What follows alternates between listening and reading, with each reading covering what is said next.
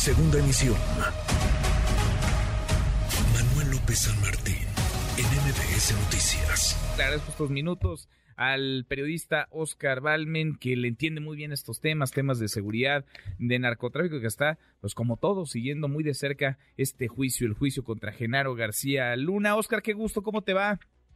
Qué gusto saludarte, Manuel. Pues sí, mira, atentos, atentos, porque el juicio del siglo, parte 2, como algunos le llaman también, este juicio, la verdad es que va a seguir sorprendiéndonos en las próximas siete u ocho semanas, que yo creo que la duración aproximada que va a tener. Sin duda, sin duda. Oye, pasan muchas cosas, ¿no? Pasa tanto y lo que falta en ese lodazal que amenaza con salpicar a varios de este lado de la frontera y también Estados Unidos, que es fácil perdernos, que es fácil perderse. ¿En dónde habría que poner la atención y qué es lo que estás viendo tú en estos primeros días de juicio, de testimonios para tratar de inculpar a Genaro García Luna, Oscar?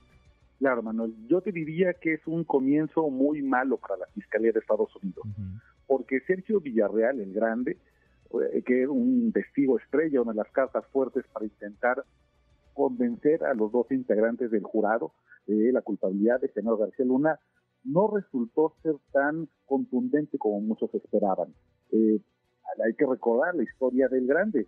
Él ya fue testigo protegido aquí en México, incluso tenía un, nombre secreto, le decían Jennifer, y como Jennifer aportó muchas eh, historias, muchos cuentos, vamos a llamarles así, contra generales, eh, contra altos funcionarios en México, a quienes involucró en presuntos actos criminales, y después aquí en México se les tuvo que liberar porque no había pruebas suficientes, o al menos no había forma de comprobar sus dichos. Ahí es el caso del general Tomás Ángeles Zaguare, que estuvo 11 meses en prisión por los dichos del grande, Jennifer, y después se le tuvo que liberar, porque todo lo que aportó eran anécdotas, pero imposibles de corroborar con imágenes, con videos, con grabaciones, con mensajes de texto, que son, pues, bueno, evidencias primordiales para el, para el jurado. Creo que pasa exactamente lo mismo en estos dos primeros días de testimonio.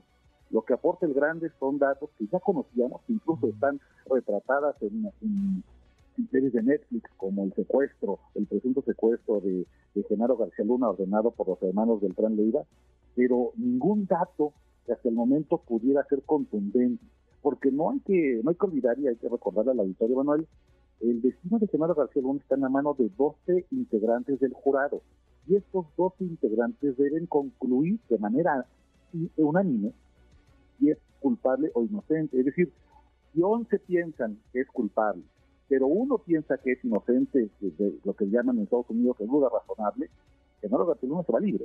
Mm. Y yo creo que por eso es un, es un mal inicio, es un inicio flojo para, para la, fiscalía. Y claro, yo creo que un gran inicio para la defensa de Genaro García Luna. La defensa que ha insistido, lo dijo incluso en su, en su primera intervención el abogado de Genaro García Luna, César de Castro, no hay, lo voy a citar textual, Oscar, no hay un solo chat, llamada, video, documento, foto nada que pruebe este supuesto nexo criminal. Y el dinero no existe, decía el pasado lunes el abogado.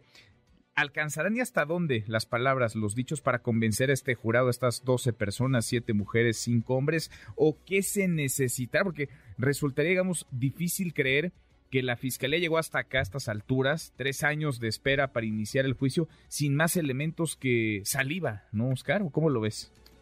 Sí, es, muy, es inquietante que un juicio tan esperado, justo que haya tomado tanto tiempo, tres años para armarse, esté únicamente basado en los dichos, y además en los dichos de quienes, en los dichos de narcotraficantes que están dispuestos a decir lo que tengan que decir con tal de eh, obtener beneficios como reducción de penas, mejores condiciones de reclusión, más contacto con sus familias, y servidores, ex servidores públicos en México que reconocerán que fueron partícipes de actos de corrupción y también buscarán negociar para ellos. En mi investigación, lo que he investigado durante los años, al menos mis conversaciones con exagentes de la ASI, exagentes de la entonces Procuraduría General de la República, de la propia Secretaría de Seguridad Pública Federal, todo el mundo me confirma que Genaro García Luna tomaba dinero en los cárteles y todo el mundo te dice que efectivamente había una cadena de mando en el cual el dinero sucio llegaba hasta él. El problema es ¿Cómo pasamos de esa anécdota a la comprobación? Y cómo entonces eh, podemos hacerle dar sin ningún atisbo de duda a estas 12 personas que en el jurado la certeza de que sí están frente a un, funcionario corrupto. porque además lo que va a intentar la defensa de Genaro García Luna es alegar que Genaro García Luna era amigo de Estados Unidos. Van a mostrar fotografías de Genaro García Luna con el presidente Barack Obama, con, eh, con grandes eh, personajes de la política en Estados Unidos, como John McCain, quien fue candidato presidencial republicano, como los, las cabezas en ese entonces del FBI y de la CIA. Está complicado y yo creo que al menos quienes esperábamos que la Fiscalía trajera más pruebas contundentes nos hemos quedado sorprendidos de lo endeble que parece el juicio contra Genaro García Esto explica por qué, justo como tú bien lo decías, en los alegatos iniciales el abogado del superpolicía mexicano adelantó de una vez les decimos, no habrá fotos, no habrá videos, no habrá nada porque no existen. Lo único que tendrán que escuchar sean historias, pero parece que esas historias, proveniendo de, fuentes dudosas, que siempre son este, los narcotraficantes, no, no, se, no resaltan por ser las personas más confiables en los entornos, pues yo creo que le da una buena posibilidad hasta el momento, como lo vemos a General García Luna, de ganar el juicio. ¿Qué, qué, qué caso? Pues sí, porque escuchando lo que ha dicho el grande o enterándonos de lo que ha relatado el grande Sergio Villarreal en este juicio. Por supuesto que son delicadísimos los, los señalamientos, ¿no? Pero faltan los elementos de prueba, porque si nos vamos con los dichos, pues García Luna no solo habría recibido sobornos millonarios, sino que habría abierto las puertas de instituciones del Estado mexicano a, a grupos de la delincuencia organizada que tendrían eh, suficiente poder como para controlarlas, para tomar decisiones, para ordenar, para ejecutar operativos. Pero si no aparecen esos elementos de prueba, pues eh, vaya, vaya costo y ridículo, ¿no? Sería mayúsculo, Oscar. Y sería un ridículo brutal, sobre todo después del descalabro que tuvo también el gobierno de Estados Unidos al detener al general Salvador Cienfuegos, intentar procesarlo por eh, delitos relacionados con el crimen organizado y después devolverlo a México, donde fue exonerado de manera expresa. Sería un segundo gran ridículo. Pero bueno, estamos en el día 2, esperemos que haya mejores, mejor evidencia por el bien de todos, porque ya sea que sea encontrado culpable o inocente, creo que en México debe existir la certeza de qué es lo que realmente Genaro García Luna hizo. Siendo secretario de Seguridad Pública Federal y también director de la AFI, y si entregó o no realmente las instituciones eh, públicas de seguridad al cártel de Sinaloa. Es muy grave, como bien dices, porque Supongamos que lo que dice el grande es cierto. Tomemos la palabra de este narcotraficante. Significaría que todo el dinero que nos que recibió México, por ejemplo, por iniciativa Mérida, millones, millones de dólares, no solamente en capacitaciones, sino también en equipo de última tecnología, en, grandes aparatos, lo que Felipe Calderón llamaba los juguetes de la guerra contra el narco, todo eso se entregó al cártel de Sinaloa. Que desde el financiamiento público eh, se ayudó a entronar a un tipo como Joaquín El Chapo Guzmán y que además el ejército habría participado como brazo armado del cártel de Sinaloa para aniquilar a sus enemigos, como lo sepa. Es gravísimo, por eso es muy importante que sí aparezcan pruebas contundentes.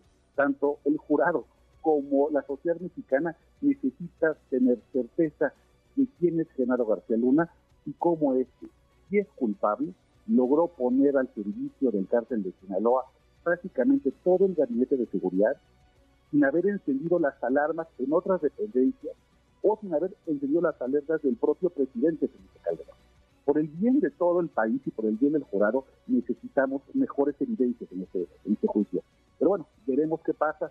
en la defensa eh, de Genaro García Luna espera hasta 69 testigos que pudieran hablar en contra de su cliente. Es decir, la fiscalía todavía podría llamar hasta 69 testimonios para incriminar no, pues falta, falta un montón. Perdón, Perdóname, ya.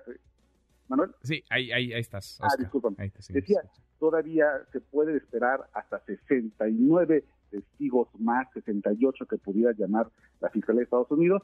Como dicen en los partidos de fútbol, esto apenas comienza, pero bueno, sí, yo creo que es un arranque complicado, malo, un, un, un mal inicio para las autoridades de Estados Unidos. Pues sí, vamos a ver cómo se desarrollan las cosas, como apuntas esto apenas comienza, apenas está eh, calentando, vamos en el inicio y hemos sabido, digamos, del testimonio, pues de dos, ¿no? De dos personas de estas decenas que podrían ser llamadas a testificar para intentar inculpar a Genaro García Luna. Vamos, vamos viendo y por lo pronto, pues a preparar más palomitas porque esto amenaza con embarrar a varios acá y allá en los Estados Unidos. Gracias, Oscar, qué gusto escucharte.